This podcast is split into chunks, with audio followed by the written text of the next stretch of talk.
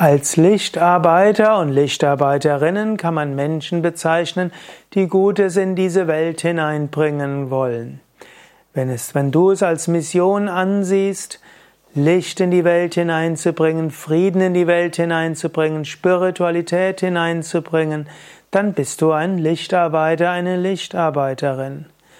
Sieh dich umgeben mit vielen anderen, du bist nicht allein. Selbst wenn du in deiner direkten Umgebung der Einzige bist, sei dir bewusst, du bist nicht der Einzige. Es gibt so viele andere, die dir helfen und dienen können und die dich unterstützen können. Fühle dich als Teil eines Netzwerkes von Lichtarbeitern, Lichtarbeiterinnen. Verbinde dich mit allen, zum Beispiel morgens oder abends. Natürlich richte dich vor allem an Gott oder an deinen spirituellen Meister. Bitte darum, dass Licht in dich hineinströmt und dass du es weitergeben kannst. Aber sei dir auch bewusst, du bist nicht allein. So viele andere sind auch da, die mit dir zusammen wirken, Lichtarbeit machen, Friedenskraft in die Welt bringen.